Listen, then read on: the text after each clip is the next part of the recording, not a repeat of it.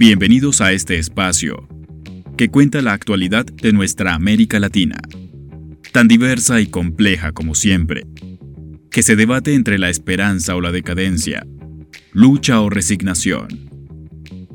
En la voz de David García Cruz y Andrés Medina. Esto es Voces en Off, Periodismo Latino.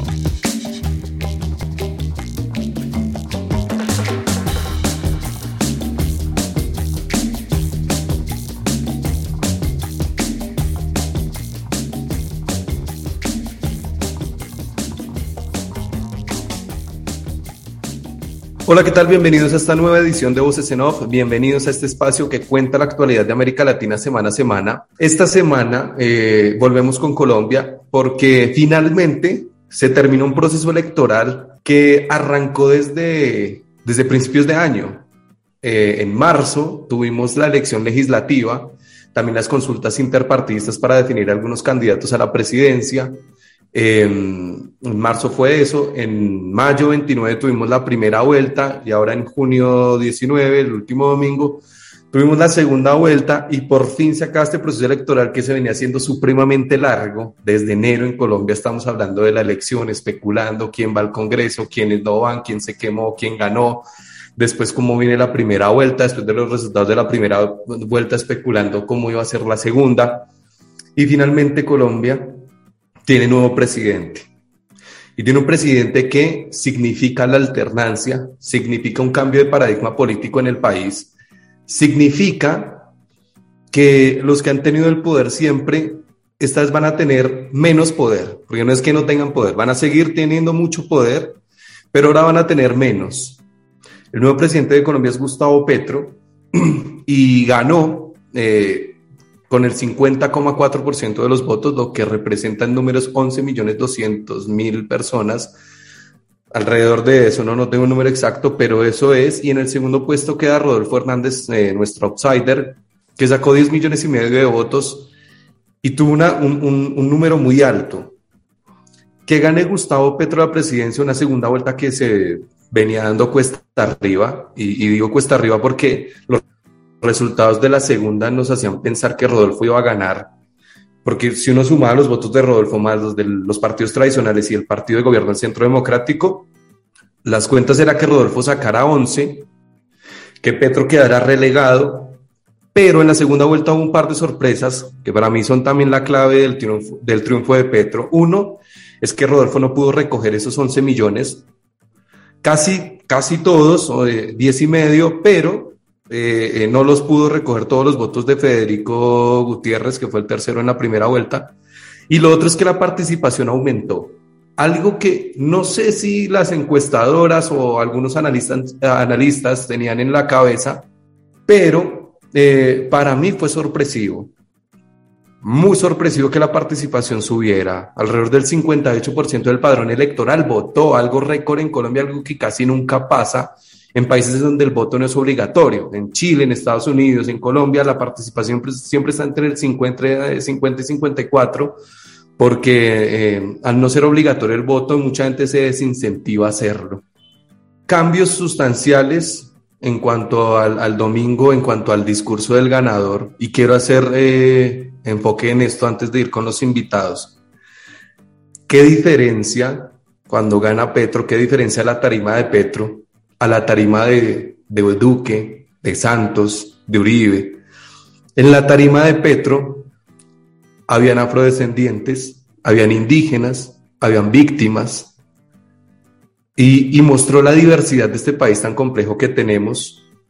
Tuvo un discurso muy medido, sin confrontación, más bien eh, llamando al consenso, eh, llamando a, a la unión Y, mensajes muy importantes como subir a Antanas Mocus a la tarima, darse ese abrazo. Antanas Mocus fue el último, eh, digamos, candidato alternativo a, los partidos de gobierno tradicionales del país que tuvo chance de ser presidente hace 12 años, cuando perdió la elección contra, contra Santos. Y eso nos marca otra cosa. Hay otro tipo de persona que a partir del 7 de agosto va a ser el titular del Poder Ejecutivo en Colombia. Y me parece que estuvo en el discurso, que están buenas las intenciones Y otra cosa que quería marcar, cuando Petro habla, ¿no? De todos los problemas que hay en el país, yo por lo menos lo escucho eh, mucho más sincero, más transparente y es un discurso mucho más sustancial. Digo esto porque se nota que es un tipo que también le ha tocado pasarla mal y no es ese discurso vacío ni frío de los otros que en la vida les tocó pasar una necesidad y cuando se escucha hablar a Duque o escucha hablar a Santos o escucha hablar a Uribe acerca de pobreza, desigualdad, yo no lo escuchaba sincero, lo escuchaba frío, distante, como algo que tenían que decir sí o sí eh, en un país tan, tan, tan elitista y tan clasista como Colombia. Eso, para mí, marca mucho la diferencia de qué es lo que viene. Y acerca de qué es lo que viene, es lo que quiero hablar con, con mis compañeros sin olvidar qué es lo que recibe y qué es lo que hay hoy por hoy. Le voy a dar la bienvenida a la mesa. ¿Qué tal Andrés Medina? ¿Cómo le va? Hola David. Hoy con bastantes temas para transitar. Eh, nos deja unas elecciones con una división grandísima en el país, la misma que se veía durante toda la campaña. Eh, se ve tangible ahora después de las elecciones, después de que Gustavo Petro queda presidente. Se ve la división grande en el país, así que eh, antes de, iniciar obviamente con, la ronda de preguntas, sí veo a, Gustavo Petro con una gran tarea, porque lo que siempre se habla coloquialmente, Gustavo Petro ganó con más de 11 millones de, votantes, pero va a gobernar a todos los colombianos. Así que es tratar de darle la vuelta a la página, eh, pasar este capítulo que, nos dio bastantes eh, peleas, molestias, eh, sesgos, que dividió demasiado el país y lamentablemente llegamos a, un punto donde los medios de comunicación terminaron metiendo la mano y me parece de un descaro total, de como decía David al inicio, la idea es hablar un poco sobre los medios de comunicación más adelante, pero, pero nada, vamos a ver cómo, cómo transita este camino Gustavo Petro, que la tiene bastante compleja, pero tiene un gran apoyo con, con ese cuerpo que está alrededor, que lo está cubriendo, así que vamos a ver qué, qué le circunda de aquí en adelante a Gustavo Petro. Sí, es, es, un gobierno que más allá del resultado estrecho eh, va a llegar fuerte, pues tiene un Congreso también no robusto, vamos a ver si los liberales se declaran partido de gobierno o no, eh, pero llega fuerte además porque eh, una parte de esos 10 millones y medio de personas que no votaron por Petro en segunda vuelta eran electorado de Rodolfo Hernández y no todo el, el electorado de Rodolfo Hernández es antipetrista. Creo que hay que entender eso también, que no es que 10 millones y medio de personas son antipetristas en Colombia, eso estaría bueno también de ver. Saluda a Daniel Monroy, abogado. ¿Qué tal, Daniel? ¿Cómo le va? Hola David, una, un abrazo especial también a Andrés Medina, Andrés Vanegas, eh, Viviana, ¿cómo están? Y a las personas que nos escuchan. Contento, digamos que por lo que se dio, digamos que un resultado eh, bastante rápido. Conocimos la noticia de quién iba a ser el presidente de, de Colombia. Digamos que eso tranquiliza, a pesar de que no se escuchó en el discurso de Gustavo Petro, tranquiliza que la registraduría en ambos, en primera vuelta y en segunda vuelta, logró dar el resultado eh, en un tiempo corto. Eh, y también tranquilo de que esta campaña presidencial se haya acabado. Yo creo que, eh, decía que inició este año, algunos iniciaron en octubre del año pasado, se, se, extendió más tal vez de lo que debía esta campaña y se estaba tornando un poco, un poco tensa. Entonces, contento de que, de que también ya sepamos quién es el presidente eh, de Colombia y bueno, a la expectativa de lo que pueda pasar, también creo que es un tema que podemos conversar aquí. Sí, sí, ha sido un proceso electoral supremamente largo con elecciones legislativas y presidenciales en, muy corto tiempo. Eh, Voy a saludar a Viviana Ortega, politóloga. ¿Qué tal, Viviana? ¿Cómo estás? Hola, buenas tardes, David, Andrés, Daniel, Andrés y nuestros oyentes. Pues bien, a la expectativa de lo que charlemos hoy, de escuchar también sus voces y bueno, eh, manifestar a través de la mía algunas otras eh, frente a la lectura del país que tenemos hoy, de lo que nos espera en los próximos cuatro años. Saludo Andrés Vanegas, relacionista público. Andrés, ¿qué tal? ¿Cómo le va? Hola, ¿qué tal? ¿Cómo están? Bueno, muchas gracias por la invitación. Saludo a todos aquí en la mesa. Bueno, igual forma yo creo que al igual que mis compañeros acá en la mesa, digamos un poco entusiasmado por lo que será un nuevo gobierno, un gobierno que no hemos visto eh, la generación de los jóvenes, un gobierno que, que tiene mucha expectativa, sobre todo en una una población que estaba cansada un poco ya de lo mismo. Entonces, claro, con una expectativa en, no solo en el aspecto político, sino también en el aspecto social, eh, en el aspecto económico. Entonces, estoy muy, muy agradecido de estar aquí para, para hablar un poco de lo que será este gobierno. Así es. Eh, lo último que quiero decir antes de arrancar con la primera pregunta es que siento que la democracia tiene que ver con alternancia y que Colombia va a empezar a vivir esa alternancia y eso hace que la democracia se, se fortalezca y, eso creo que nos tiene que alegrar a todos, eh, más allá de lo, de lo, que pueda venir de si el gobierno de Petro es, es bueno, es regular o malo. Eh, lo primero que les quiero preguntar, eh, empiezo con, con, Andrés Medina, después voy con Daniel, voy con Viviana y termino con Andrés Vanegas. ¿Qué país va a recibir Petro? ¿No? Ahorita empieza el empalme, van a empezar a, hablar, ¿no? La transición con el presidente Duque. En el concepto de ustedes desde sus campos profesionales, ¿no? ¿Qué, Colombia va a recibir Petro el 7 de agosto? ¿Con qué se va a encontrar? Pues David, empezando, eh, quiero aclarar un poquito sobre lo que pasa con Duque, porque ya hemos visto que al día siguiente que queda Gustavo Petro de presidente, el embajador Pinson, el embajador en Washington, pasa su carta de renuncia. Hoy, eh, Arango pasa su carta de renuncia, que es la embajadora ante la Organización de Naciones Unidas. Así que eh, me parece que se están empezando a desligar de todo lo que era Duque, y Duque deja un país bastante sesgado, como dije al inicio, y ¿qué le espera a Petro? Petro le espera eh, tratar de, unificar un país que está bastante dividido, que está en polos opuestos, que tiene esa, bifurcación que necesita empezar a, unir y tratar de llegar a esos puntos donde, en este caso, los cuatro años de Duque nunca llegó. Eh, volver a unir todo el proceso de paz.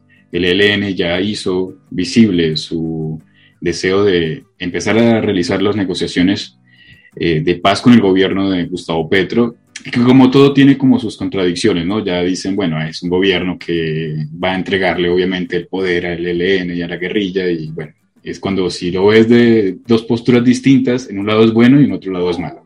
Así que me parece perfecto que se empiece a mover y si nos hemos dado cuenta, Gustavo Petro sabe que se enfrenta a cuatro años bastante difíciles, bastante complejos de tratar de eh, unir a un país que está bastante dividido, eh, ver que la economía y con el tema de las fake news eh, trata de seguir sesgando a la sociedad eh, y en algunos medios de comunicación está pasando. Así que lo importante es ver cómo va a enfrentar Gustavo Petro ahora y me parece que todo el mundo está esperando que el primer paso para tratar de tranquilizar los ánimos es dar el titular de la cartera de Hacienda. Todo el mundo está esperando eso para que trate de normalizar la situación económica con todo este miedo de, la inflación, eh, el tema del dólar que subió, lo que pasó con Ecopetrol, lo que pasó con Bancolombia, las acciones.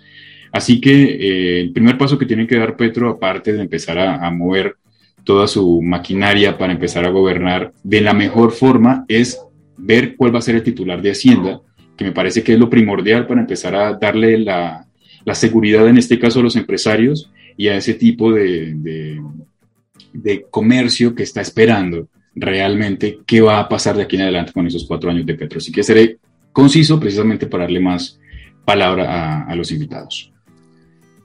Así es, gracias Andrés. Eh, Daniel, eh, ¿qué país se va a encontrar Gustavo Francisco? Eh, Gustavo Francisco Petro se va a encontrar un país bastante dividido, David, bastante dividido. Creo que las elecciones lo, mostraron. Si bien es cierto, eh, ganó Gustavo Petro con una votación amplia en números, es decir, bastante cuando la comparamos con la votación de su rival, que era Rodolfo Fernández, estamos hablando de 700 mil votos, tres, eh, puntos porcentuales. Es decir, hay una población que no sé si es el voto anti-Petro, pero que no vio en Gustavo Petro la persona para gobernar Colombia. Entonces va a encontrar un país donde la mitad va a estar de acuerdo con lo que diga y la mitad va a estar de acuerdo con lo que no diga. Y ese va a ser el gran reto de, de Gustavo Petro, gobernar para todos como tendría que ser el reto para cualquier persona que decide ser presidente de este país. Lastimosamente la transición que va a ser eh, el, el, próximo 7 de agosto va a ser de un gobierno conservador por años, por años que ha estado en Colombia, eh, tal vez desde López Pumarejo no veíamos eh, alguien distinto eh, o, o, lejano al, al, conserva, al, Partido Conservador, a los conservadores como tal.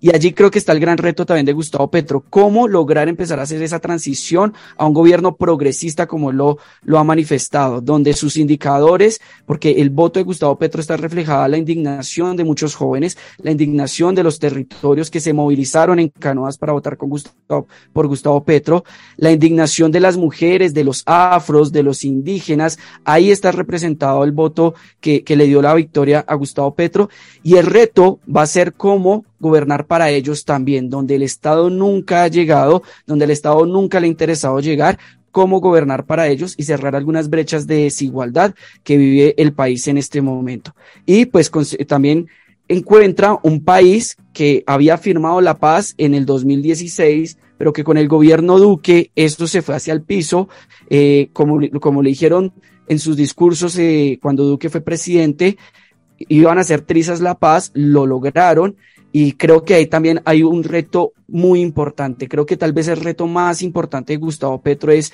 apostarle nuevamente a la paz.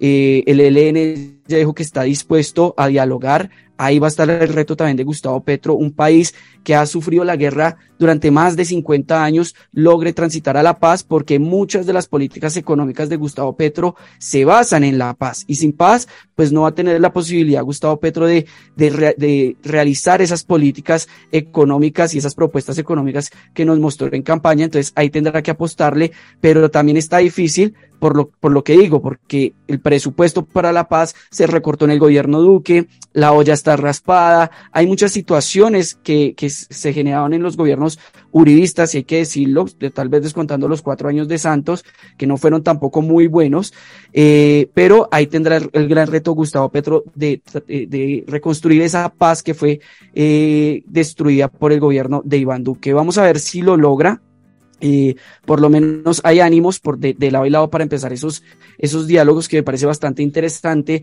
y creo que motiva también a la ciudadanía todo lo que está sucediendo en la JEP, tanto el día de ayer y el día de hoy que estamos grabando este episodio donde eh, los dirigentes de la extinta FARC pues están reconociendo sus actos y creo que ese también es un camino que se empieza a abrir para, para que todos digamos, oiga, podemos tener un país en paz y podemos, así que así tengamos diferencias en nuestros pensamientos, poder gobernar eh, para todos, que Gustavo Petro gobierne para todos a pesar de las diferencias y ojalá mermar un poquito ese pánico que se ha visto en redes sociales, que sigue siendo un pánico infundado cuando ni siquiera ha pasado una semana de las elecciones de segunda vuelta.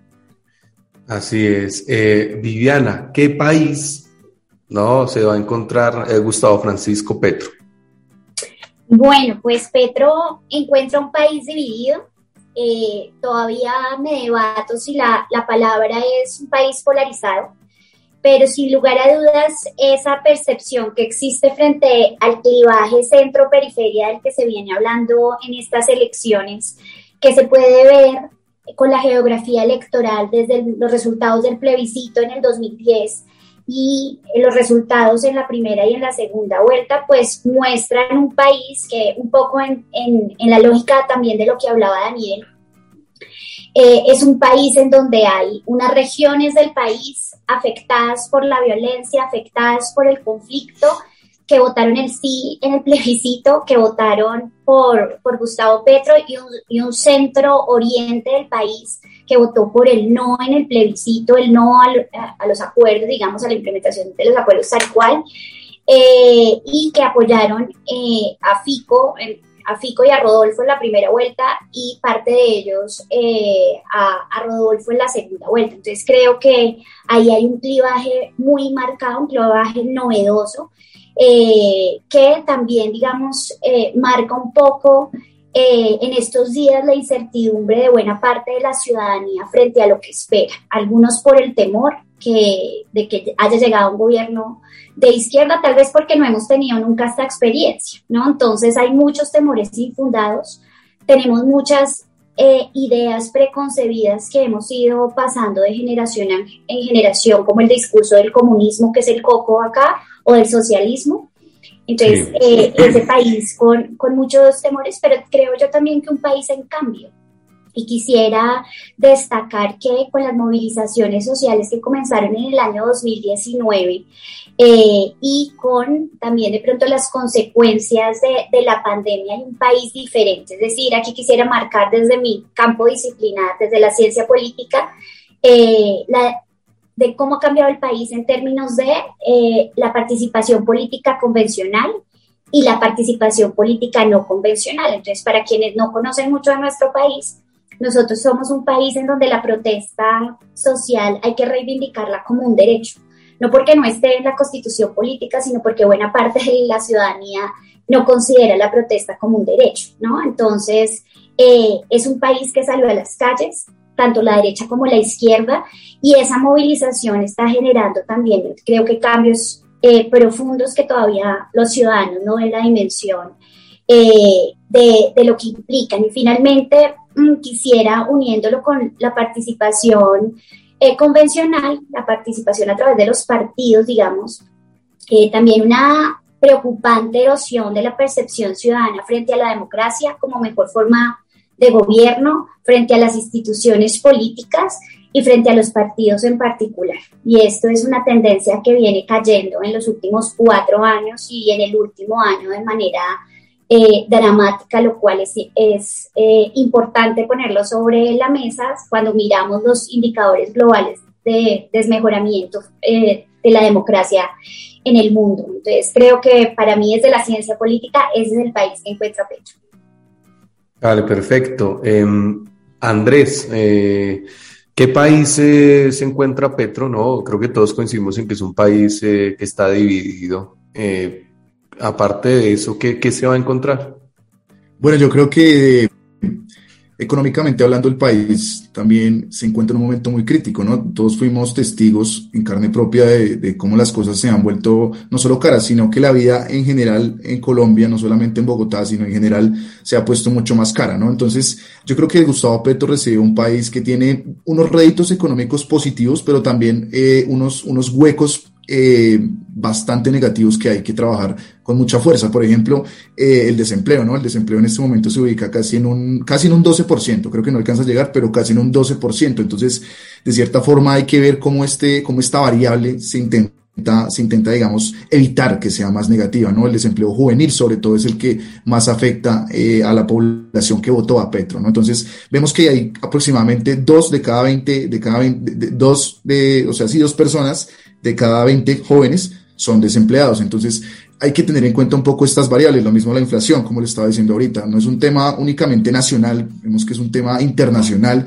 es un tema que no se ha dado solamente en Colombia, la inflación es mundial y tiene que ver, sí, entre otras cosas, en la guerra en Ucrania, el confinamiento que existió en China en los últimos meses por temas de, COVID. Entonces, hay que ver cómo se solucionan estas variables y precisamente eso es un punto complejo que Petro tiene que, que, empezar desde ya a trabajar. El otro tema que yo creo que, digamos, no se puede, no se puede, digamos, olvidar es el tema estratégico en cuanto a lo diplomático en la región.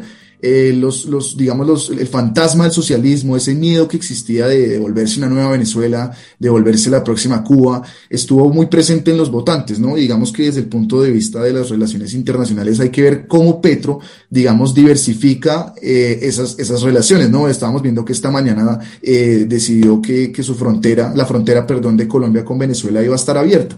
Entonces, hay que ver si ese acercamiento va a ser un tema, digamos, estratégico, un tema pragmático, o si en verdad va a haber un, acercamiento ideológico con Venezuela, ¿no? Lo mismo hay que ver cómo se da esta relación diplomática bilateral entre Colombia y Nicaragua por el tema de, de, de la disputa marítima que hay en los límites marítimos eh, por, por, San Andrés y los demás callos. Hay que ver si este giro de Colombia ideológico repercute de forma positiva en esa, en esa disputa marítima que existe entre ambos países, entre Colombia y Nicaragua. También es importante ver cómo Gustavo Petro va a empezar a encajar las relaciones con los demás países del Cono Sur, ¿no? Hemos visto que en los últimos años se perdió esa relación que en las épocas de Álvaro Uribe, en las épocas de Chávez, en las épocas de Rafael Correa, se estaba intentando hagamos hacer más fuerte, ¿no? Pero que actualmente ha perdido muchísimo peso, ¿no? Entonces hay que ver si de pronto Gustavo Petro en repetidas ocasiones ha afirmado que él desearía ser como el líder de esa nueva, digamos, de, de, de, esa nueva unión latinoamericana que, que tantos otros de, de, una ideología similar han soñado. Entonces hay que ver si esa, digamos, esa diversificación diplomática se da, ¿no? Ya vimos que habló con el presidente de Estados Unidos, Joe Biden, también habló con el, con el, con el secretario de Estado, Anthony Blinken. Entonces hay que ver también en materia de política exterior cómo relaciona Petro a Colombia con los demás países. Voy a, voy a tomar algo que, que decían ustedes y es el tema de, del miedo ¿no? Ha existido o existe en Colombia un miedo. Yo, yo lo llamo que eh, es la lógica de la Guerra Fría. Yo creo que en Colombia deberíamos viviendo con una lógica de Guerra Fría tremenda, donde los que no pensaran como nosotros eran comunistas y había que perseguirlos. Y también por ello se crean las guerrillas, porque la izquierda no tuvo, digamos, un espacio en la participación política formal y esta gente le tocó tomarse las armas. Eh, pero Colombia siento yo que a pesar del fantasma de Venezuela, a pesar de, lo que pasa en Nicaragua, a pesar de, esas cosas, eh, logró una gran parte de la sociedad vencer el miedo.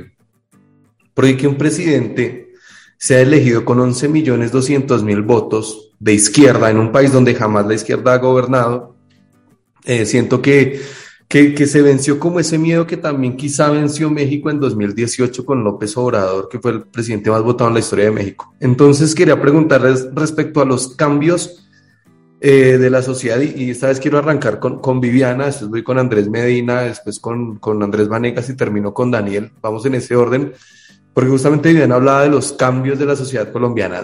Les la pregunta concreta es la siguiente, ¿cuáles son o cuáles creen ustedes que son esos cambios? Por los cuales Colombia, de no haber tenido nunca un presidente de izquierda, lo tiene con una votación altísima, resultado estrecho, 700 mil votos, pero no deja de ser una votación tremenda que 11 millones 200 mil personas dijeron quiero votar por usted y que la participación en las urnas haya subido. Entonces, nada, Viviana, ¿cuáles son esos cambios que estamos experimentando para que se den estos resultados de ahora? Bueno, para mí un primer cambio tendría que ver justamente con lo que señalaba y es el antes y el después de la movilización desde el 2019. Es decir, eh, creo que la movilización del 2019 también fue eh, posible justamente por la politización ciudadana que generaron el plebiscito y los acuerdos de paz, ¿sí? Entonces, eh, eso llevó a que bueno, yo soy profesora universitaria y mis estudiantes como nunca salen a las calles, ¿no? El movimiento feminista se ha tomado las aulas también. Entonces, esos son cambios que se están viviendo dentro de la juventud, que enmarcados en algo que señalaba que era la pandemia también. O sea, como que yo leía en el primer año, cuando empezaron de la pandemia, cuando los jóvenes empezaron a salir a manifestarse nuevamente, que uno decía, pero estamos con COVID, ¿cómo van a salir? Eh, pues es que no tienen nada que perder. O sea, un montón de jóvenes sin esperanza, ¿sí? Eh, no tienen nada que perder tampoco con el COVID. Entonces, creo que un primer cambio son justamente ese sujeto político que empieza a conformarse desde, desde los acuerdos de paz, desde el plebiscito, desde la movilización social, que hace que, eh, para bien o para mal, los colombianos nos enfrentamos y nos encontremos con la protesta como un derecho eh, político que nos podemos tomar. Entonces creo que ese es un primer cambio que para mí ha sido súper significativo porque justo además con la campaña de Petro, creo que la campaña de Petro eh, visibiliza a muchas personas, a muchos ciudadanos que de pronto no podían ejercer su, ciudadanía, es decir, a las víctimas, eh, a la población afro, eh, a las mujeres invisibilizadas, ¿no? Entonces creo que eh, esos cambios que se están dando, que no, no hemos terminado, eh, y que de pronto se, uno lo puede ver de pronto en ciudades como Cali y Bogotá, que en donde también hubo una fuerte movilización social y una fuerte participación política en, estas elecciones, creo que es una expresión de ese primer cambio. Y un segundo cambio, porque no quiero sentar la palabra, pero un segundo cambio es, yo creo que hay una tensión profunda entre conservadurismo y progresismo. Es decir, yo creo que América Latina ha vivido en general, y Colombia es una expresión de ello, una tensión y un profundo cambio social que estamos viviendo y que, digamos, yo lo llamo esa tensión que hay entre progresismo y conservadurismo. Y yo que, digamos, estudio los el fenómeno religioso, yo lo visibilizo, digamos, en esta lucha frente al aborto, la eutanasia y la lucha del movimiento conservador eh, religioso versus el, el, feminismo. Entonces yo creo que eso también, eh, lo que tenemos hoy en términos de cambios y de miedos, es justamente esos cambios sociales profundos que todavía no entendemos y ese miedo de pronto de algunos miembros de, nuestra sociedad de, no querer cambiar porque el cambio significa incertidumbre. Y creo que esa es otro, otra cosa interesante que empieza a verse un poco más en las ciudades eh, y que seguramente poco a poco irá, eh, digamos, eh, tomándose todo el país. Yo quisiera, digamos, destacar esos dos cambios. Ok, perfecto. Em, Andrés, eh, no, ¿cuáles son esos cambios? ¿Desde dónde arranca este punto de partida para que estemos viendo lo que estamos observando en estos momentos en la realidad política del país? Pues quiero partir de un comentario, de una discusión que hubo en Argentina entre bueno, Feynman y, Viale, porque hablaban de, de esos polos opuestos que hay en cada país.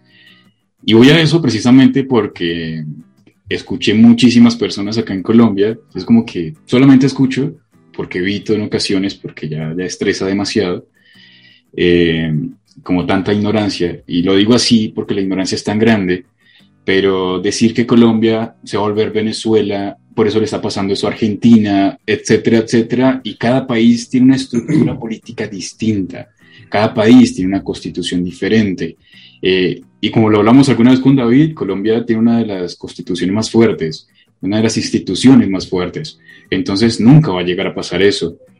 Y voy a, a, ese punto porque hablaban de, del kirchnerismo y del uribismo y cómo se ve que, que están llegando, no a su fin, pero están eh, bajando un poco la guardia porque saben que el cambio viene de los jóvenes, de que están cansados de tanto eufemismo político porque se utiliza demasiado y Duque creo que es uno de los que utilizó bastantes eufemismos para tratar de, disimular y camuflar algunos cambios. Y se cansaron de los sofismas. No hay que camuflar las cosas, hay que ser directos y me parece que Gustavo Petro llegó directo al punto. A el dolor que tienen los jóvenes, al desempleo, como decía Viviana, igual a las zonas donde realmente no llega. Y haciendo el paralelo eh, eh, a lo que hablaba Viviana al inicio sobre las elecciones, eh, pasadas en segunda vuelta y lo que pasó con el plebiscito para la paz, eh, no cambió nada. Toda la zona eh, que es pacífica, toda la zona de la costa, el sur de Colombia, fueron los que realmente querían un cambio para el país porque son zonas olvidadas, nunca se llega a ese lugar, el Estado nunca llega y realmente se necesita una educación más fuerte, ver que los niños, los adolescentes, eh, tienen que empezar a, lucharla y la ven totalmente diferente a como lo ven las personas y los jóvenes que están al interior del país. Así que yo creo que este tipo de zonas eh, golpeó demasiado fuerte, eh, primero con, con, el tema de, de, las manifestaciones, con el cansancio de ver que eh, se siguen robando la plata. Yo creo que también lo que pasó con la reforma tributaria y sumándole las cereza al pastel con los 70 mil millones eh, del tema de Audinem y que no iba a llegar la tecnología a las escuelas, creo que ahí ya la gente sabe que, necesitaba realmente un cambio grande y, es bueno hacer la transición. Me parece que, volver a ese, ese tema del Frente Nacional y no decir que sea partido liberal y conservador, sino dos extremos distintos y que la gente realmente después de estos cuatro años que va a tener Gustavo Petro va a poder decir realmente hemos tenido dos puntos de vista distintos y podemos elegir si realmente lo que pasó con el progresismo era bueno o malo, o regresamos a la derecha que en cuatro años vamos a ver qué, qué va a pasar. Exactamente. Em, Andrés, eh, eh, ¿no? ¿Cuáles son los eh, cambios que se experimentan o, por qué llegamos ¿no? a, a esta situación que en el país es inédita? Bueno, yo creo que también si hablamos del fortalecimiento de la izquierda y precisamente de la victoria de Gustavo Petro, también tenemos que hablar de la debilidad de la derecha, ¿no? Hablábamos hace ocho días precisamente de eso, de que como la derecha, incluso la ultraderecha, tiene un discurso que ya no, o que no entra precisamente en la juventud, ¿no? La juventud precisamente en Colombia al menos se dio cuenta que, que esas promesas de neoliberalismo, esas promesas que Álvaro Uribe Vélez, que incluso pues en, cierta medida Juan Manuel Santos y últimamente Iván Duque prometieron, pues no, digamos que no calaron. Y no solamente eso, sino que no dieron resultados. Entonces las personas, sobre todo los jóvenes, como ustedes bien dicen, eh, se empoderaron eh, desde, muchos, desde muchos movimientos, desde muchas luchas, ya sea el feminismo, ya sea desde la desigualdad que es visible en todo el país, desde la lucha eh, por las personas de, afrodescendientes. Entonces, desde ese punto de vista, la derecha, digamos, perdió ese terreno, ¿no? Perdió esa lucha cultural en la que la izquierda sí ha sabido eh, estratégicamente entrar a los jóvenes, ya sea desde las redes sociales, desde las películas, desde la música, los influencers en su gran mayoría son influencers, algunos, los políticos sobre todo, que tienden a defender un poco eh, las ideas de izquierda, ¿no? Pero si uno mira el espectro ideológico de derecha, hay muy poco de esto, ¿no? La derecha se centró en un discurso que hoy ya no tiene eh, mucho rasero en la juventud, que fue en realidad la que definió eh, esta contienda electoral. Si nos damos cuenta, la derecha en Colombia se quedó peleando porque supuestamente le iban a entregar el país a las FARC, se quedó peleando en hacerle las objeciones a la JEP, se quedó peleando en ese discurso de que Santos le iba a entregar la guerrilla al país y ese discurso a las personas, sobre todo las personas eh, de una edad joven, ya, ya, ya, no les, ya no les interesaba, si en algún punto no, no les interesó mucho en este momento, ya absolutamente a nadie se podría decir que a los jóvenes les interesa un poco ese discurso. Entonces yo creo que si hablamos del fortalecimiento de la izquierda y que la izquierda llegó al poder aquí en América Latina con una propuesta nueva, con una propuesta diferente, también habla un poco de que ustedes, como bien lo decían, de que la derecha o el uribismo, como se quiera ver acá, cualquiera de los dos, ha bajado la guardia, ¿no? Ha bajado la guardia en el sentido en que se dio cuenta de que ya no, no, no, no pudo, prácticamente tuvo 20 años, un poco más, para intentar darle eh, es, esa respuesta que la Colombia olvidada estaba necesitando y no lo logró. Entonces, de cierta forma, la izquierda sí fue estratégica, sí fue bastante, digamos, inteligente en, capitalizar todo eh, eh, ese, esa desesperanza, esa, digamos, esa tristeza por el país y, y, y se materializó, se encarnizó precisamente en eso que, que, hoy vemos en ese fenómeno político que es el pacto histórico, que no solo es Gustavo Petro, que también es Francia Márquez, que también son los 19 escaños en el Senado del pacto histórico, que también eh, representan no solamente precisamente Gustavo Petro, sino también las movilizaciones, eh, los movimientos feministas, eh, los movimientos que, que, buscan, digamos, darle un mayor lugar a los movimientos afrodescendientes y demás movimientos. me pedía Viviana la palabra antes de, de ir con Daniel. Viviana. Eh, no, como reaccionando también a, a lo que plantea Andrés, eh, pienso que no solamente es porque la izquierda pues que porque también la vemos como si hubiera sido la gran triunfadora. No quiero decir que no, pero me refiero es también cuando tú planteas, no, bueno, la derecha también se dejó tomar ventaja. Eh, creo que ahí hay unos actores centrales, son los partidos políticos. Entonces yo creo que cuando tú nos haces esa pregunta, David, de, bueno, ¿cuáles son los cambios? Y cuando uno pensaba en la primera vuelta, eh, el resultado de la primera vuelta, o sea, Petro y Rodolfo, pues el mensaje de todos los medios era, y de los opinadores políticos es, ganó el cambio. No sabemos el cambio a qué, pero ganó el cambio, ¿no? Y entonces justamente tu reflexión, Andrés, me lleva a pensar, claro, es que el problema es, uno de los cambios es la percepción frente a los partidos políticos y es tan claro que ellos tuvieron que hacer eh, consultas para sacar candidatos el día de las elecciones eh, legislativas. Es decir, para quienes no, no, no, conocen nuestro sistema político, los partidos políticos y los movimientos significativos de ciudadanos en Colombia pueden hacer consultas intrapartidistas y entre, entre grupos, digamos, para escoger quién va a ser el candidato, como fue el resultado del pacto histórico eh, que, llegó Petro. Entonces creo que uno de esos actores también, eh, esto es posible por la crisis de los partidos políticos y el hartazgo de los ciudadanos con la política tradicional eh, y con los políticos tradicionales. Y tal vez eso es lo que la izquierda logra capturar, aunque haya buena parte del electorado eh, que votó por Petro, que no votó por Petro, sino justamente por un poco por el cambio o por Francia o sí, pero digamos porque están hartos de la política tradicional. Eh, eh, eh, es, verdad, es un, es un, punto muy importante. Daniel, da la sensación que a nosotros los gobiernos anteriores nos venían gobernando desde un archivo en Excel y, y hoy no gana como otro, otro movimiento que es más humano, haciendo alusión a la Colombia humana que apuntaba Petro hace cuatro años. Eh, ¿Cuáles fueron esos cambios para que eh, de esa Colombia humana se pasara a este pacto histórico que gana la elección? Pues eh, David, tocando un poco el tema del miedo, yo creo que el miedo se va quitando cuando hay un poco más de información, cuando hay un poco más de acceso a información y a hechos. Eh, creo que tenemos una sociedad que se ha informado un poco más, que ha tenido un poco, un poco más de, de interés de informarse.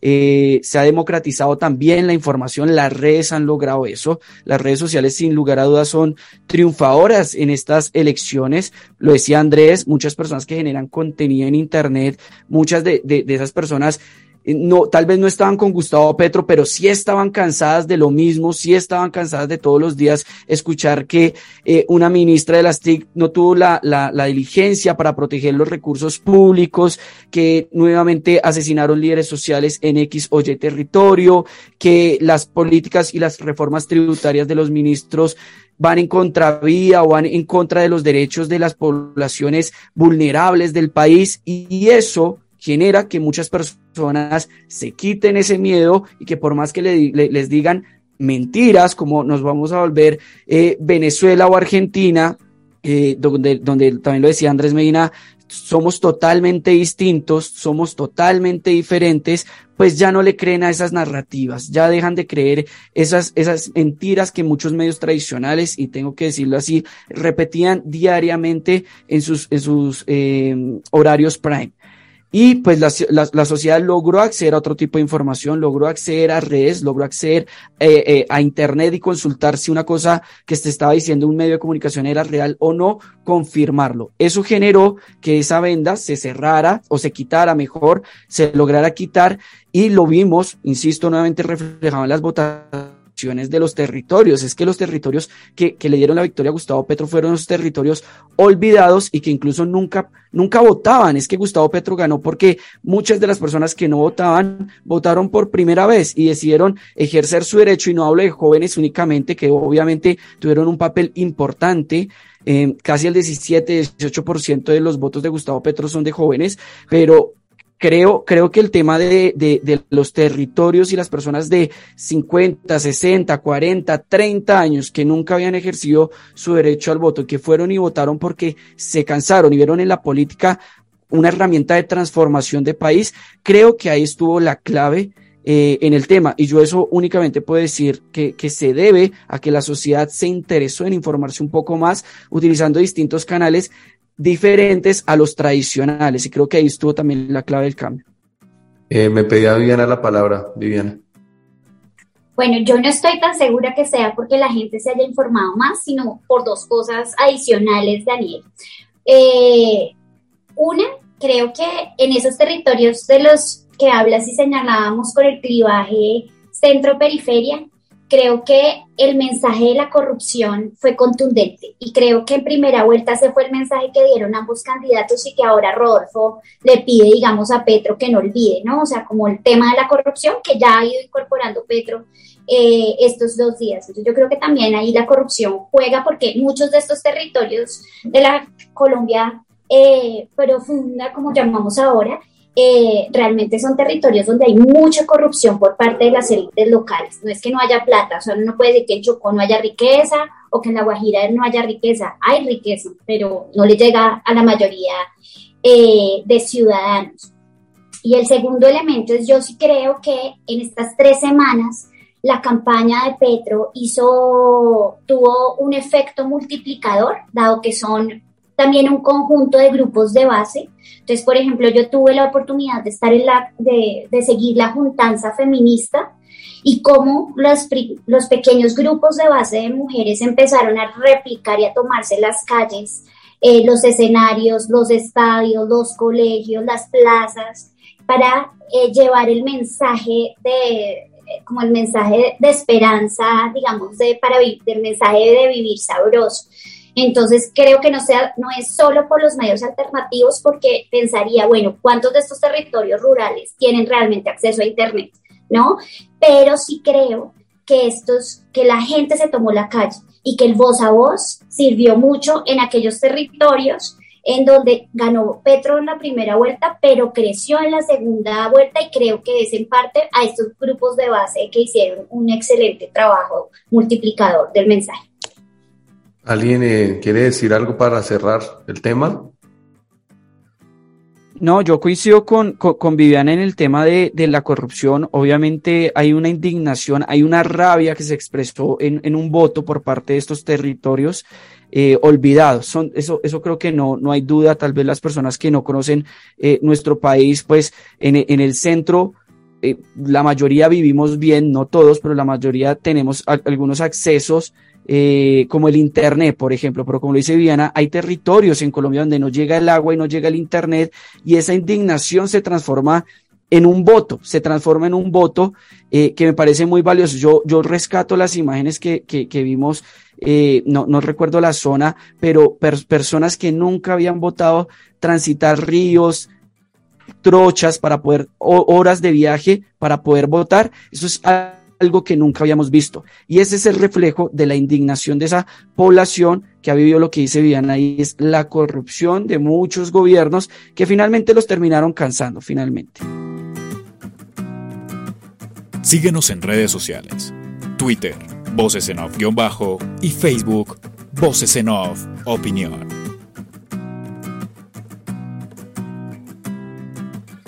Quiero que toquemos el tema de de, los 10 millones y medio de personas que, votaron por Rodolfo, más que nada en, la campaña de Rodolfo. Después de la primera vuelta, y yo lo voy a decir abiertamente, la gente que, que me conoce y que escucha este programa desde hace tiempo sabe que, que, yo voté por, por Gustavo Petro.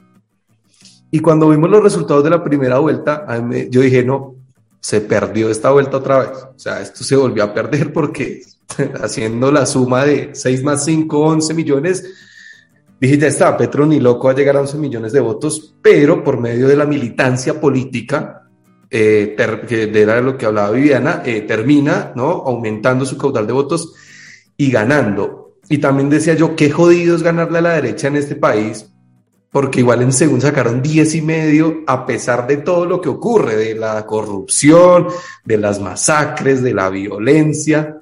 Y, les quería preguntar, siendo o habiendo sido más bien Rodolfo eh, el, candidato con más posibilidades de ganar la presidencia, porque las proyecciones eran que Rodolfo iba a ganar, eh, iba a ganarle a Petro, eh, porque pierde, ¿no? Habiendo tenido, digamos, habiéndolo tenido todo, porque pierde, arranco con, con Andrés Vanegas Voy con Medina, va Daniel y termino con Viviana y así estamos. Entonces eh, arranco con Andrés. Bueno, yo creo que yo también me había preguntado lo mismo. Yo no entendía si matemáticamente Rodolfo tenía todo para ganar. Yo, eh, hablando, pensando y leyendo un poco acerca del tema, vi que podrían haber sido varias las razones. Yo creo que una de las razones fundamentales es el hecho de que en primera vuelta hay gente que no vota, ¿no? Hay gente que cree más en la segunda vuelta. No sé por qué, yo creo que es más bien esperar a que ya queden los dos candidatos que sí van a definir las cosas y ahí sí votar. Entonces yo creo que hay personas que esperan a que sea la segunda vuelta y ahí no tuvimos en cuenta un poco ese número de personas que tal vez podrían sumarle a Petro y, digamos que tal vez eso pudo haber definido como tal eh, eh, el voto pues ganador que fue el de Gustavo Petro. Por otro lado, creo que también eh, estratégicamente hablando, al final Rodolfo Hernández no supo dirigir un poco su campaña. ¿En qué sentido? Tal vez muchas personas sí esperaban a que Rodolfo Hernández se deslindara un poco más de esa derecha, digamos, tradicional, y tal vez incluso un acercamiento con Sergio Fajardo hubiese cambiado un poco las cosas, ¿no? Ahí vimos cómo trataron entre los dos de negociar, que Fajardo le pidió unos puntos, que Rodolfo pues dijo que no, y al final pues la alianza no se consumó. Yo creo que esa alianza tal vez pudo haber incidido en algunos votos, posiblemente unos, los pocos votos que le, pudieran haber hecho falta al ingeniero para, para haber ganado las elecciones. Y yo creo que, que otro, digamos, otro, otro, otra posible explicación a esto es un poco el tema de Antioquia. Vimos que en Antioquia hubo una abstención un poco, un poco más, más, más prolongada, que no fue como en la primera vuelta, que en la primera vuelta votaron masivamente, sobre todo por el candidato, ex candidato Federico Gutiérrez. Yo creo que de cierta forma a muchas personas de, sobre todo el Centro Democrático, que iban apoyando a Fico, los que se conocen como uribistas, no se sentían tan identificados con Rodolfo en la medida en que Rodolfo podría ser un poco, hasta incluso un poco, un poco violento con los uribistas. En los últimos, en las últimas dos semanas de campaña, yo me di cuenta un poco bastante, bastante eso, ¿no? Que Rodolfo Hernández trató de separarse de lo que es el Centro Democrático, de lo que es Uribe, por demostrar que no era el de Uribe, la opción de Uribe, y de esa manera, pues, nos damos cuenta que obviamente existen aún uribistas, personas del centro democrático y tal vez posiblemente eso fue lo que los alejó del voto hacia Rodolfo Hernández y, yo creo que esas son las formas en las que él perdió algunos votos. Andrés, eh, ¿fue Rodolfo preso de la inercia, no? Al, al verse prácticamente como ganador teniendo en cuenta que el electorado de Federico Gutiérrez iba a ir masivamente a votar por él. Lo que me sorprendió fue el cambio de camiseta tan rápido de algunos. De ser fiquistas pasaron a ser rodolfistas. Muchísimo así. Yo dije, bueno, si así tan fácil es cambiar, entonces posiblemente eh, en algún momento dije, era más factible para Gustavo Petro llegar a la presidencia con Fico en segunda que con Rodolfo. Porque eh, eh, esos votos que tenía Fico directamente, y acá lo hablamos, eh, pensamos que iban a ir directo a, Rodolfo, pero también iba a depender cuál iba a ser la, estrategia que iba a mantener. Y creo que el carácter de, Rodolfo le ayudó bastante. Muchas personas, así no importe que, lo que él decía, que yo hablo así, es mi carácter y no me importa, pero, pero es que soy así, era la única opción que tenía, o, o yo no sé, pero otra persona lo va a hacer. Y creo que esa otra persona que hizo que Rodolfo llegara hasta ese punto y tener más de 10 millones de votos fue su estratega, eh, Becachino, Becasino, porque él, él ayudó bastante. Él estuvo muy cerca a Rodolfo y me parece que meterse por el lado donde posiblemente Gustavo Petro eh, no lo contempló y eran las redes sociales. Y de ahí no salió Rodolfo Hernández. Creo que nunca vi un TikTok, primero no tengo TikTok, pero creo que eh, ese loco se metió ahí, no salía videos, eh, trataba de llegarle a la nueva generación, a los votantes o los primeros votantes eh, en esta segunda vuelta. Así que me parece que por ese lado se fue. ¿Qué le hizo daño? Eh, me parece que cuando se empezaron a jugar esas cartas de escándalos, de sacarse a la luz pública la vida personal, eso también afecta demasiado. Y lo que le dije a David, el simple hecho de meterse con la Virgen para algunas personas es bastante fuerte. Y eso hizo que se bajaran del bus de, de, Rodolfo y se fueran a, Petro, aunque también el voto en blanco aumentó un poco, un toque con la primera vuelta. Así que ese tema de los votos se distribuyeron entre voto en blanco, votemos por, por Petro, porque Rodolfo, eh, y algunos se dieron cuenta, es una improvisación que cuando iba transcurriendo la, la, la campaña iba como sacando algo.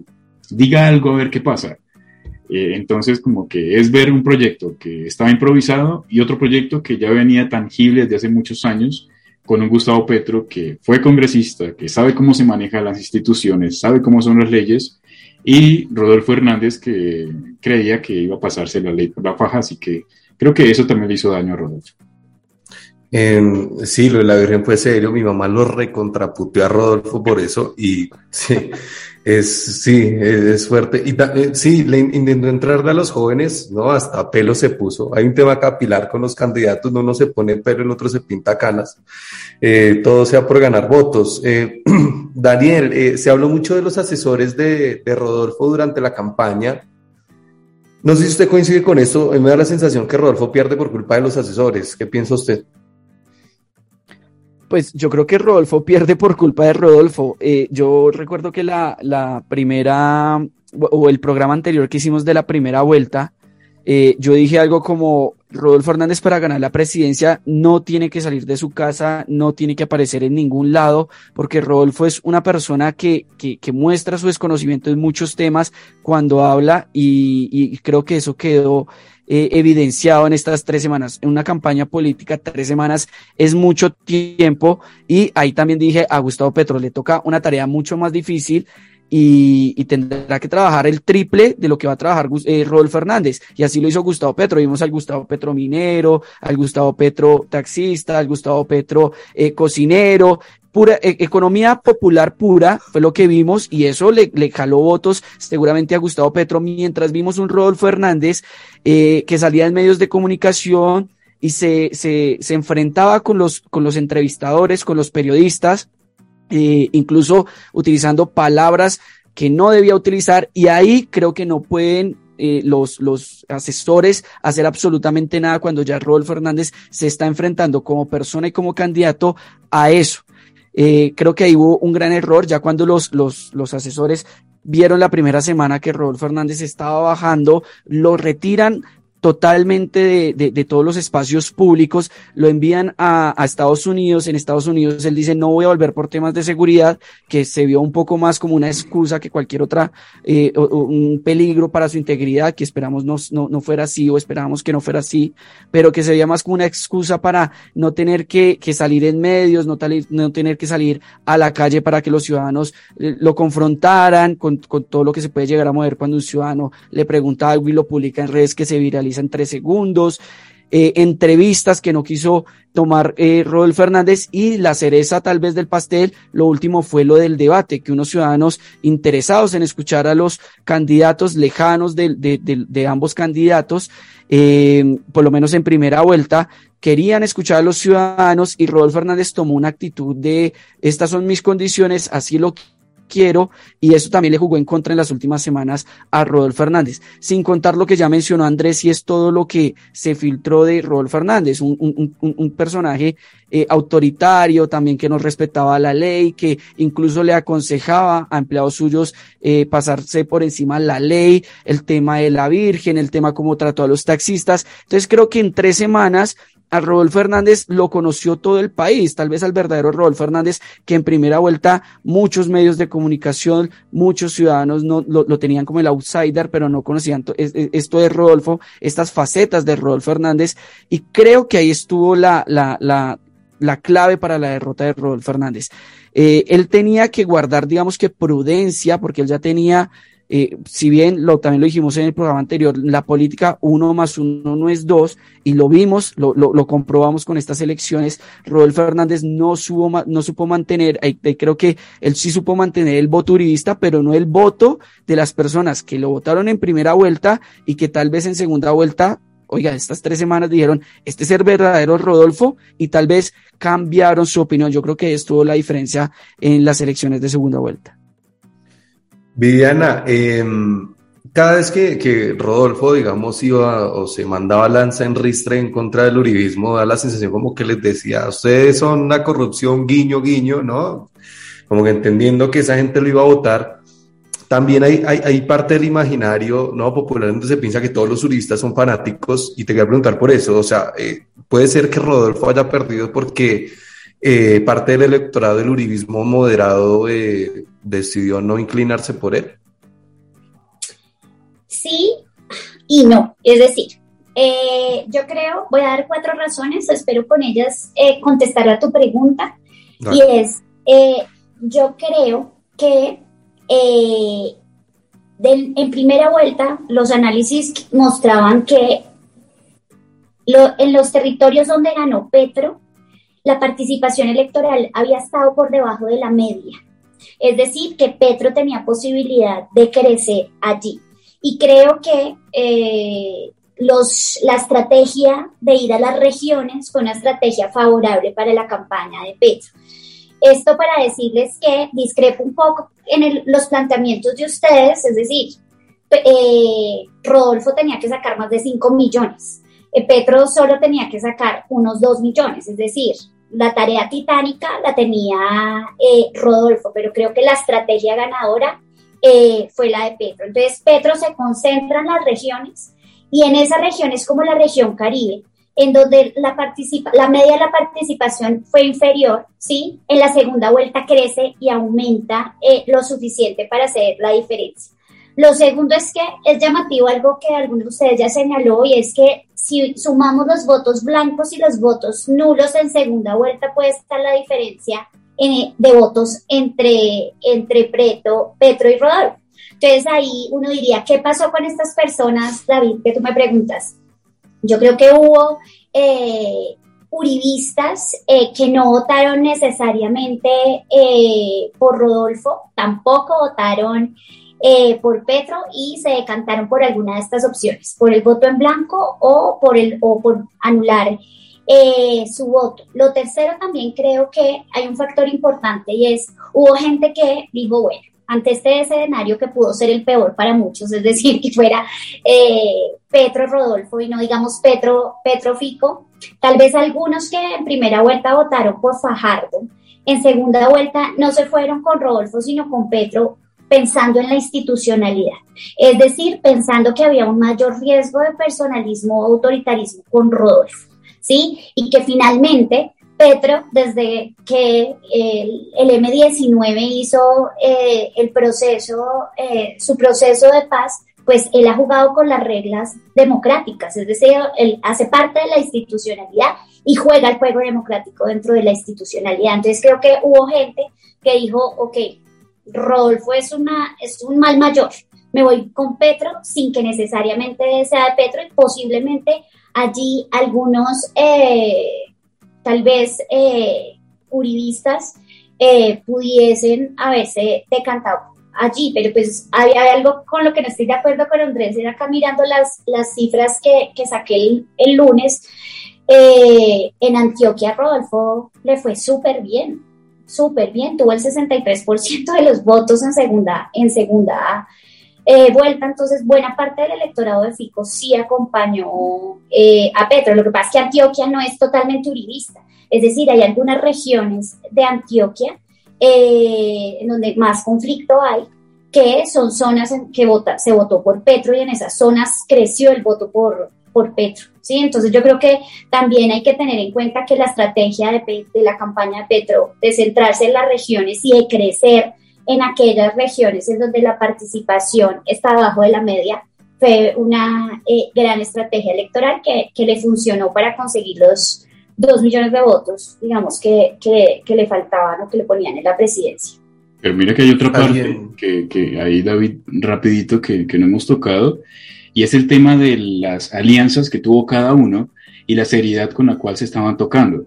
Eh, me parece a mí que cuando se empezó a acercar Antanas Mocus, empezó a acercar Alejandro Gaviria a, ese pacto histórico, y cuando uno ve a Rodolfo aceptar uno, pero la noche decir ya no, y empezar a, desligarse. Me parece que esa falta de seriedad también le jugó en contra a Rodolfo y, ver que él en un inicio dijo que no necesitaba de esas maquinarias y esos partidos políticos tradicionales, me parece que también le afectó demasiado. Eh, el tratar de llegar solo, eh, sin necesidad, por ejemplo, del apoyo del Partido Liberal. Y otra cosa, que lo que hablaba Viviana del Partido Verde y lo que decía Rodolfo. Rodolfo lo que hizo fue ligarse y decir, yo voto en blanco eh, perdón, eh, Fajardo, y la fórmula vicepresidencial de, Fajardo se fue directamente con, con Petro. Así que ese tipo de movimientos y jugadas también influyen mucho. Y dos personajes que no son de, de, del gusto de muchos, pero Benedetti y Roy Barreras jugaron un papel fundamental para que Gustavo Petro fuera presidente, más allá de las críticas, de las denuncias, de tratar de sacarlos de, de ese lugar y decirles que que son los que están saltando y buscando el mejor árbol que, que, mejor sombra les da y que ahora estaban con, con, Petro, quien era la persona que antes criticaban, pero me parece que ellos dos jugaron un papel fundamental para que Gustavo Petro eh, llegara a la presidencia. ¿Alguien más tiene algo para, para cerrar este tema? Viviana. hay algo que quería decir antes y que no eh, eh, se me pasa por momentos y es también es señalar eh, un poco que las, las dinámicas de las elecciones eh, de, a Congreso son diferentes a las dinámicas presidenciales, como lo son también para las del año entrante, las locales. Es decir, los intereses de los partidos, de los caciques políticos, juegan de una manera diferente en las elecciones a Congreso y en las elecciones presidenciales dejan a sus huestes al mejor postor, ¿no? Y eso es un elemento para entender también cómo tuvo que haber todo un ejercicio en estas tres semanas por parte de ambos candidatos de tratar de mover gente que tal vez para las elecciones a Congreso se mueve a través de las redes clientelares, ¿no? Entonces, que eso que es un elemento ahí a, tener en cuenta eh, de la ecuación o de la particularidad del sistema electoral colombiano. Me quedó sonando algo que, que, decía Viviana cuando decía que la labor titánica la tenía Rodolfo y no Petro, y, eh, ya nos quedó claro qué piensa Viviana, y le quiero preguntar a, a, Vanegas, a Andrés y a, Daniel eh, que me respondan rápido, ¿quién tenía la labor titánica? Eh, teniendo en cuenta el resultado en números y en, digamos, de forma cuantitativa y cualitativa en la primera vuelta, eh, Vanegas, ¿quién, ¿quién tenía la labor titánica? Solo dígame, ¿Petro o Rodolfo? No, Petro. Listo. Daniel, ¿quién tenía la labor titánica? ¿Petro o Rodolfo? Para mí la tenía Gustavo Petro, pero déjeme agregarle y, y considero que la tenía Gustavo Petro es porque la única forma de crecer Gustavo Petro era con las personas que se abstienen en votar. Y, era una, una, tarea difícil cuando Colombia generalmente ha llegado al 53, 54% de, de, de, de votantes. Entonces creo que ahí la, la, la, tarea titánica la tenía Gustavo Petro. Andrés, ¿quién tiene la tarea titánica? Eh, ¿Nuestro viejito querido, el outsider de implantes de pelo Rodolfo o Gustavo Francisco? Eh, eh, haciendo, haciendo el análisis, muy tácito, me parece que Gustavo Petro, eh, porque se hablaba en primera vuelta que ya había llegado al techo, ¿no? Ese era el techo de Gustavo Petro y ahora tiene la labor de buscar esos votos en blanco, el abstencionismo, y Rodolfo tenía eh, los votos de los otros.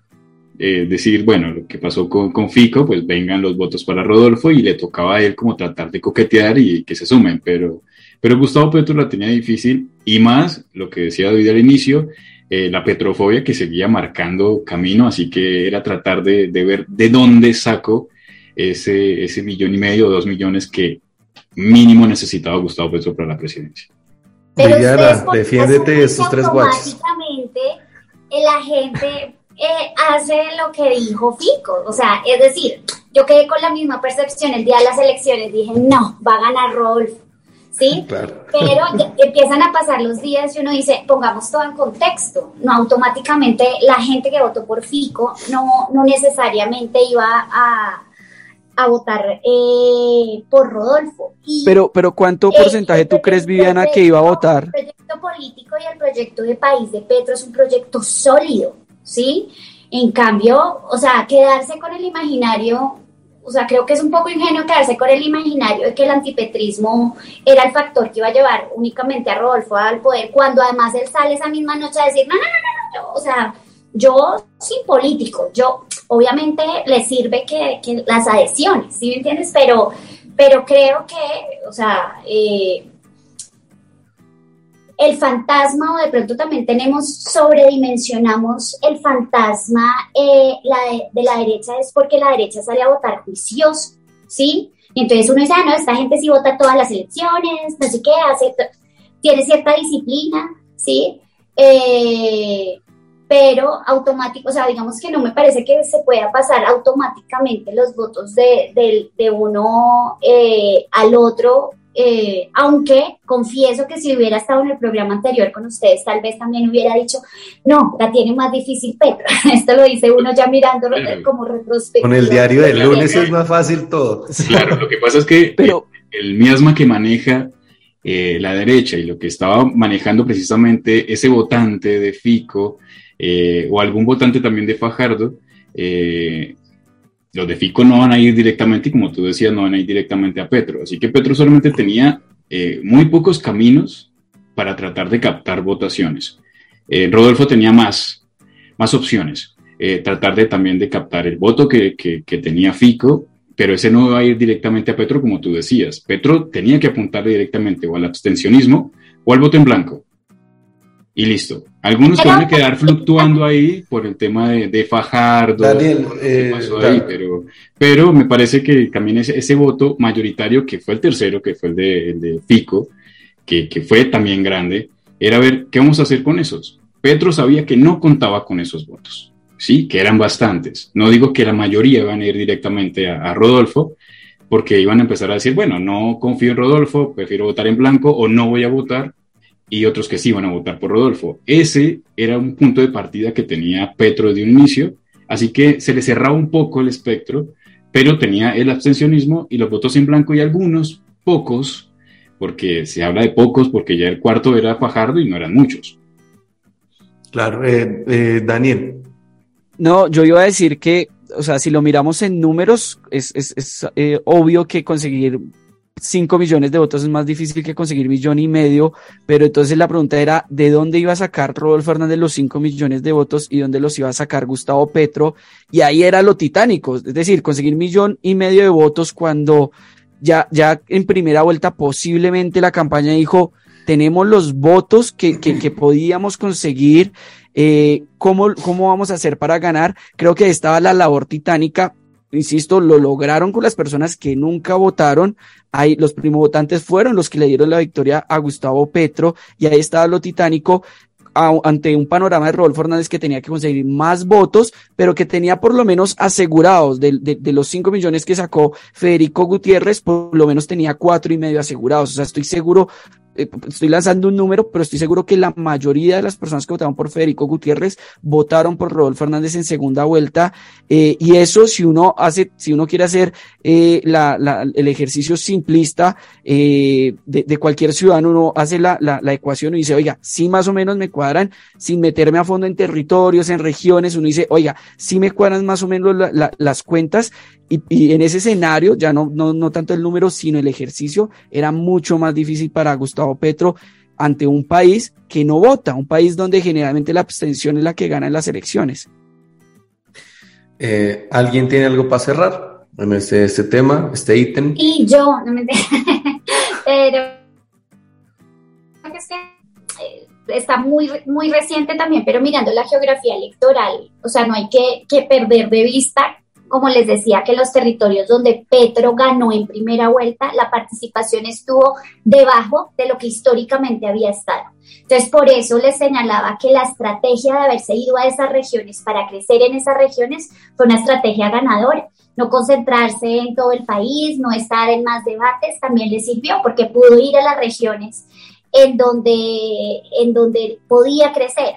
Y eso si lo miramos desde el lado de Rodolfo, Rodolfo no creció en las regiones donde ganó en primera vuelta. Es decir, por ejemplo, Rodolfo no, ganó, no creció en Boyacá, ¿sí? Eh, entonces, ahí, eh, digamos, como las potencialidades de la geografía electoral y de las tendencias, digamos, históricas de participación, creo que eh, fueron claves y esto, este hecho de que, o sea, para mí, mirando los datos electorales, desde 1974 no teníamos una participación tan alta eh, o una abstención tan baja. Y eso jugó eh, eh, también, digamos, espero que a favor de Petro.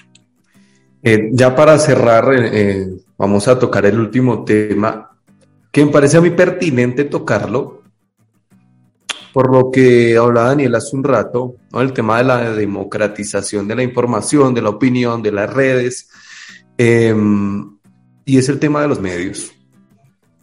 Eh, estamos ante, ante una eh, quizá posible guerra de medios en donde los medios hegemónicos eh, tienen la ventaja por difusión, por presupuestos y demás, y, y ya están ¿no? jugando con el miedo de la gente, creando pánico, no sé si pánico es la palabra, pero algo parecido a eso, ¿no? Eh, eh, en cuanto al susto que tiene mucha gente con las medidas económicas que puede tomar Petro en su gobierno. Yo quisiera que analizáramos el rol de los medios hegemónicos. Dejemos de lado los medios independientes, dejemos de lado, digamos, a la periferia de los medios, sino los medios hegemónicos. Eh, Arranco, bueno, con la primera pregunta arranco con Andrés Medina, después voy con eh, Daniel, eh, voy con Viviana y termino con, con Andrés Vanegas. Eh, Andrés, el rol de los medios hegemónicos de ahora en adelante. Pues me parece que no creo que vayan a cambiar mucho, pero tienen que ir en línea también de lo que vaya haciendo Gustavo Petro. La tapa que le decía David y me parece que, que, fue el extremo a lo que uno podía llegar como periodista y esa vez me, sí me dio mucho mal genio ver una etapa como la de la revista Semana días antes, es decir, ex guerrillero eh, contra o ingeniero. ingeniero o algo así. Eh, me parece que, que se fue hacia el extremo La ética profesional y la ética en el periodismo debe seguir sin importar qué inclinación política se tenga. Y sabemos que acá en Colombia la inclinación de algunos medios es muy marcada. Dentro de eso, lo que pasaba en la revista Semana, ese cambio de editorial de la revista Semana eh, le hizo bastante daño, demasiado. Y después llega como la otra parte, ¿no? Como eh, la revista Cambio con Daniel Coronel y empieza como a hacer como, como ese rifirrafe entre dos periodistas y entre dos medios distintos. Y ahí podemos sumar a otros. Así que me parece que el rol que tienen los medios hegemónicos ahora con el gobierno de Gustavo Petro, eh, creo que va a ser un poco más lapso, no va a ser tan fuerte como lo fue en campaña para evitar que llegara, eh, llegara a desinformar, porque ya tienen una postura distinta, ya es un gobierno oficialista, así que terminarían siendo, por decirlo de alguna forma, la otra parte, la oposición, y, y creo que los dueños de estos medios van a dar un giro no sé si van a seguir los mismos periodistas. Por ahí leía en, Twitter que ya, se habla de que los a, van a cambiar la editorial, la línea editorial de la revista Semana y que Vicky Ávila posiblemente salga. Así que eh, empezar a meterle miedo a la gente, como lo han hecho últimamente, me parece que esa línea va a cambiar eh, porque no les va a funcionar. Así que es tratar de hacer un buen periodismo y creo que los medios independientes van a ser muy fuertes durante estos cuatro años, van a tener la posibilidad de tener esa eh, visibilidad que no lo tenían antes, porque como hablamos durante esta hora 30... También un poquito de pauta, ¿no? Digo, ¿no? Me parece. Pauta, pero... Eh, pero del Estado, ¿no? Ahí va a ir también. sí, no, o sea, que las cosas como son, ¿no? También ahí va a ir un poquito de plata de...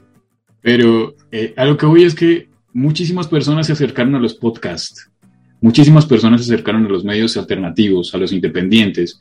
Muchísimas personas se acercaron a, esos eh, youtubers y aquí pues tenemos a, Daniel, que Daniel es una de, las, eh, de esas líneas que trataba de, manejar una política distinta y un medio de comunicación distinto. Así que eh, se van a volver más fuertes los medios independientes y me alegra muchísimo que, la gente siga llegando a este tipo de, de, espacios distintos a los tradicionales y que se sabe que ya no, no comen cuento, como se dice coloquialmente, de lo que salen en algunos medios tradicionales, sino que tratan de buscar, y siempre lo que decimos nosotros es, hay que tratar de buscarle el lado B a las cosas, a la noticia, hay que tener las diferentes fuentes, diferentes posturas, y que en este caso el oyente eh, elija. Eh, Daniel, eh, usted también hace medios, ¿no? Y, le quiero preguntar por el, el rol de los medios hegemónicos a partir de de este momento donde el paradigma político colombiano cambia? Pues eh, David, yo sí creo que uno de los grandes derrotados de estas elecciones también fueron esos medios eh, hegemónicos, tradicionales, que pertenecen a grupos económicos. Y es que hay parte todo, estos medios eh, tradicionales le pertenecen a grupos económicos que tienen preferencias políticas y muchas veces manejan las líneas editoriales. Eso lo vemos en el caso de la revista Semana. Creo que es el caso eh, más eh, plausible o que podemos ver de forma más clara. Cecilia López en un programa, creo que fue eh, en Canal Capital con Santiago Rivas, dijo, yo tengo una columna en el Heraldo y me sorprende que todavía pueda escribirla, pues sabiendo quiénes están detrás de, de ese medio de comunicación. Y sería, yo, yo tengo en la cabeza un par de medios que tal vez hicieron bien la tarea en esta campaña, que no estuvieron favoreciendo a un candidato, pero tampoco que no lo difamaron, porque, que es lo que vimos, porque a, uno, a mí no me molesta que un medio de comunicación critique tal vez a un candidato, tal vez a un presidente o tal vez a, la persona que uno le, le, le depositó el voto, a mí no me incomoda, me incomoda es que mientan y me incomoda que lleguen a, portadas de revista como la que vimos eh, antes de las elecciones, un día antes de las elecciones, el sábado en revista Semana, donde hace unas equiparaciones bastante absurdas eh, desconociendo que, como lo decía Viviana, hay un candidato que perteneció al M19, pero que lleva 30 años de trayectoria acogiéndose a las vías democráticas, la institucionalidad, respetando las vías legales y que lo desconozcan únicamente para favorecer a alguien. Allí, obviamente, eh, y, digamos que conversaciones que uno tiene de manera interna con creadores de contenido por Internet, se siente como una victoria por parte de las personas que generan contenido en Internet, que no son bodegas, que no les pagan, eh, y que a pesar de eso nos perfilaron, que eso también lo, lo tengo que decir, nos perfilaron en, en, el medio de comunicación y que finalmente lo que salen a decir es, estas personas están siendo pagas a favor de algún candidato y cuando gana Gustavo Petro, se sintió una victoria de, oiga, miren que estos espacios en Internet que a veces no se toman tan en serio, estos espacios que a veces uno dice, oiga, pero ¿quién va a escuchar a este pelado, a esta pelada? Pues ese pelado esa pelada lograron cambiar, eh, transformar el pensamiento de muchas personas a través de convicción, porque a diferencia de algunos medios, las personas que hacen contenido en Internet, como, como lo decía David, yo por ejemplo voté por, Gustavo Petro y las personas que me veían a mí en, en el canal de YouTube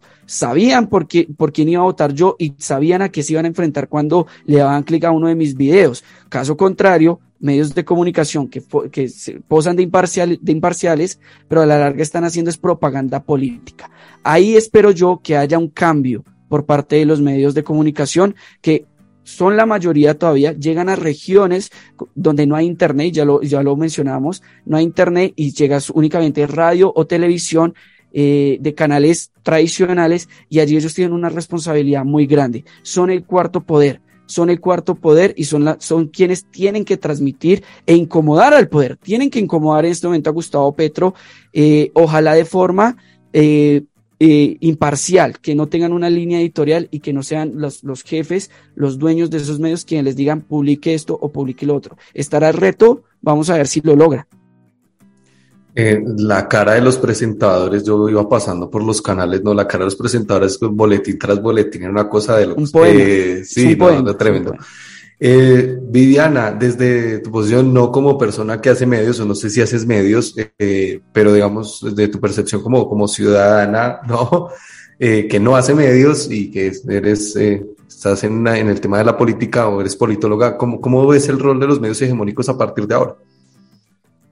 Pues nosotros, en eso concuerdo con Daniel, nosotros sabemos que que acá, y me imagino que como en toda América Latina, pues los, los medios de comunicación eh, tienen, pues son parte de emporios económicos, entonces tienen unos, unos intereses. Y entonces a mí me pasó, por ejemplo, que estábamos eh, haciendo, digamos, eh, unos productos para, para una alianza que hicimos con un medio de comunicación y hubo, digamos, que ciertos temas o ciertas eh, orientaciones que se dieron. No se habla de partidos, de nombres de partidos, no se habla de candidatos, entonces digamos que ya hay un poco de, digamos, si se quiere, de censura, eh, que después además autocensura por parte de la universidad, digamos, para, eh, digamos, responder a las, a las demandas del medio. Entonces creo que esa es, es una realidad con la que ya contamos. No sé si vieron hoy algo que empezó a circular, una entrevista que le estaba haciendo Claudia Palacios a Francia eh, Márquez, y esto ahí para decirte yo cómo lo veo como ciudadana, y es, eh, los periodistas a veces eh, con muchos prejuicios desde la ventana en donde trabajan y desde el medio en el que están, y yo creo que los ciudadanos que tenemos criterio, pues debemos ser conscientes de eso, es decir, eh, si yo veo en algunos momentos a, Claudia Gurizati, pues yo sé cuál es su posición, no solo como periodista, sino como ciudadana, porque la ha dejado clara, ¿sí? Entonces creo que le tocas a uno como ciudadano. Eh, yo sí, digamos, eso lo digo en las clases, hay que escucharlos a todos, ¿sí? Porque nosotros somos politólogos y politólogas. Entonces yo no puedo solo escuchar al medio de comunicación alternativo que me gusta, sino yo tengo que escucharlos a todos justamente para después eh, tener y poder hacer un análisis crítico eh, frente a eso. Entonces, digamos que ya sabiendo cuál es la tendencia de cada uno, desde mi punto de vista es, sabiendo las limitaciones que eso puede tener, eh, tratar de mirar las lógicas que hay detrás de ello, también entender un poco los prejuicios, que es lo que me parece que muestra eh, el, eh, ese escenario de Claudia Palacios con Francia Márquez, desde el prejuicio y de pronto un poco desde la misma ignorancia, que además muestra que somos una sociedad que no se reconoce como diversa, ¿no? Donde acá uno cree que es que todos somos blancos o mestizos, ¿sí? Entonces, eh, eso frente, frente a los medios de comunicación, y yo sí creo que un ejercicio que, digamos, yo debo hacer como pedagoga es también decirles a mis estudiantes, hay fuentes alternativas de información, ¿sí? úsenlas. Eh, triangulen información, porque eso es lo que uno tiene que hacer como investigador o como investigadora. Entonces yo digamos que me paro en ese escenario sabiendo digamos, eh, el papel tan importante, yo estoy de acuerdo con Daniel, o sea, los medios de comunicación son el cuarto poder, ¿no? Pero uno como ciudadano no puede ser ingenuo eh, de pensar que, eh, que no hay intereses detrás de él, y entonces más bien es el que hay que decirle a la gente, eh, porque es que la gente escucha la emisora o el programa de televisión o el, el youtuber con el que se siente identificado, ¿sí? Entonces, también es lo que hay es que inculcar, que hay que escucharlos a todos para tener un punto crítico. Ahora no, no hay audiencias, sino hay hinchadas. Y eso creo que eh, se, está convirtiendo eh, el tema de los medios, además por, por una cuestión de negocios.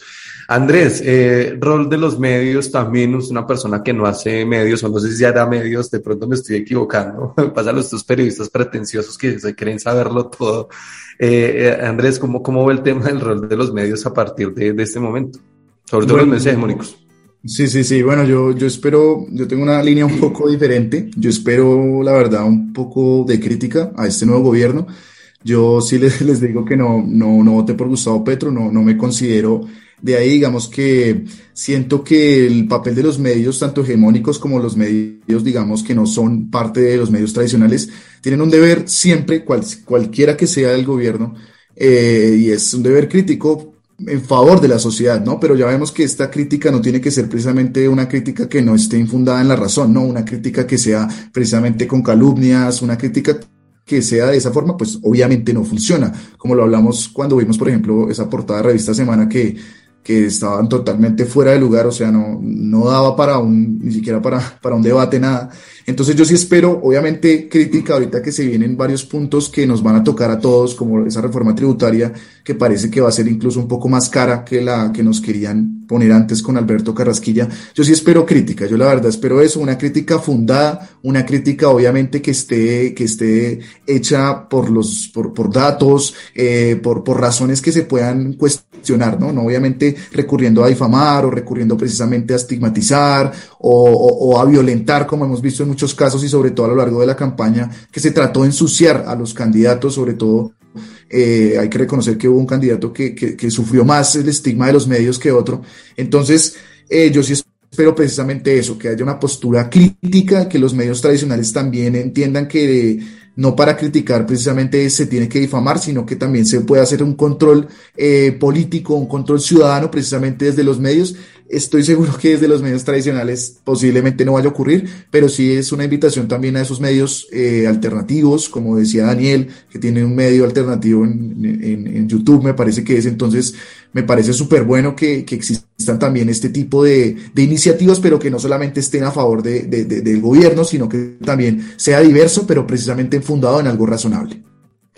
Vamos a ver cómo se da, cómo se da eso, porque hay un cambio de roles. Eh, la mayoría de medios independientes vienen de ser oposición y ahora van a ser, van a estar del lado del oficialismo y los medios hegemónicos, que por lo general son oficialismo, ahora van a estar del lado de la, de la oposición. Y nosotros desde Voces en Off vamos a estar viendo qué es lo que está pasando con eso y seguramente vamos a disfrutarlo bastante. Eh, bueno, quería dar las gracias por haberse conectado. Eh, gracias a la gente del otro lado eh, que escuche esto. Recuerden que estamos por Tribu Contenidos en la República Argentina, estamos en Radio Nova Hits en Costa Rica y esto queda como podcast en Spotify, eh, Apple Podcasts, Google Podcasts y otros hostings de los que no me acuerdo ahorita. Entonces queda disponible para que lo escuchen cuando quieran, al ritmo que quieran y demás. Mi nombre es David García Cruz y nos reencontramos la próxima semana con algún otro tema de interés en América Latina para entender mejor